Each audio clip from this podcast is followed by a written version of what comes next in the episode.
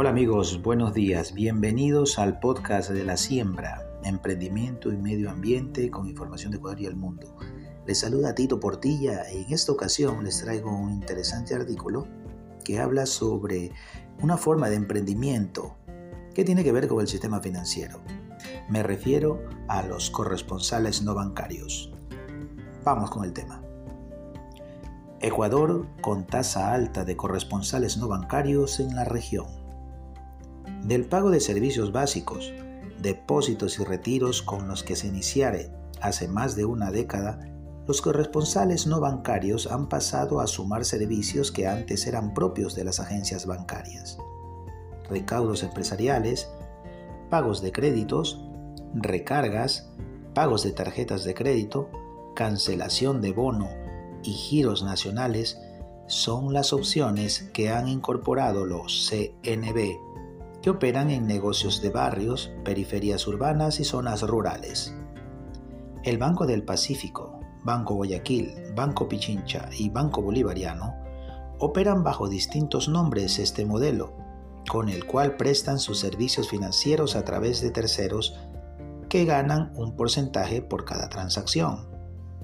Hasta abril pasado, Ecuador contaba con 35.974 CNB, 27% más frente al mismo mes del 2020, según la Superintendencia de Bancos. De acuerdo con cada banco, los servicios que ofrecen van de 12 a 90.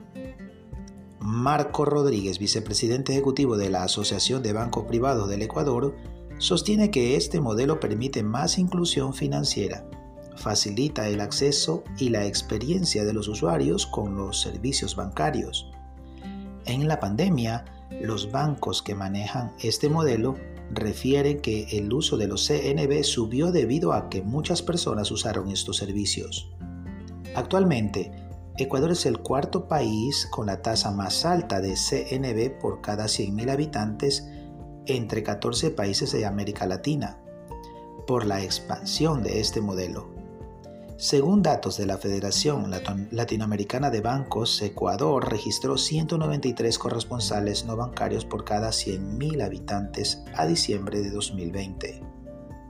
El incremento de los CNB en el país es parte importante de la estrategia de la banca privada para mantenerse cada vez más cerca de sus clientes, dice Rodríguez.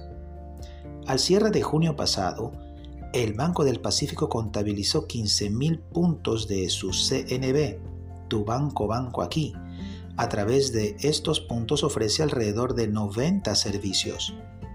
Según Miguel Castillo, gerente nacional de canales de Banco del Pacífico, las transacciones más usadas en su CNB es la recaudación de servicios, seguido de servicios financieros, pago de bono de desarrollo, Banco Guayaquil, que introdujo este modelo con el nombre del Banco del Barrio, congrega 10.800 puntos, el 54.4% en parroquias urbanas. La entidad refiere que los depósitos de cuenta Amiga Ahorro, cuenta corriente, recargas, servicios básicos y retiros son los servicios más utilizados. El banco canaliza 12 tipos de servicios en, estos bancos barriales. El banco señala que muchos negocios se han reinventado y han aumentado sus servicios. Banco Pichincha tiene una red de 7.379 locales de Mi Vecino, la marca con la que identifica su CNB. El 98% corresponde a comercios como tiendas de conveniencias, micromercados, farmacias y restaurantes. Ignacio Maldonado, vicepresidente ejecutivo de negocios de Banco Pichincha, dice que estos puntos aportan a la bancarización de, las, de estas poblaciones donde no hay agencias de las entidades. En los lugares sin conexión celular, el banco ha instalado Mi Vecino Satelital. Los CNB del Banco Pichincha permiten realizar 15 operaciones en tiempo real. El 48% de las transacciones son depósitos. Cada negocio puede recibir entre 9 y 14 centavos de dólar por transacción, según el número de operaciones realizadas, sostiene Maldonado. El Banco Bolivariano tiene una alianza con la cadena de almacenes TIA para establecer sus corresponsales no bancarios .bb, cuenta con más de 250 puntos BB y en el 2014 el CNB del Banco Bolivariano inició con 5 servicios. Ahora su oferta de valor ofrece más de 30 servicios.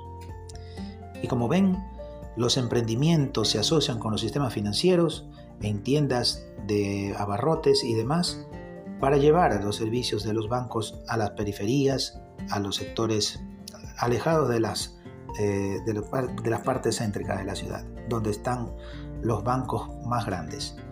Así tenemos otra forma de emprendimiento también. Hasta aquí el podcast La Siembra. Continuamos con ustedes. Hasta un próximo episodio.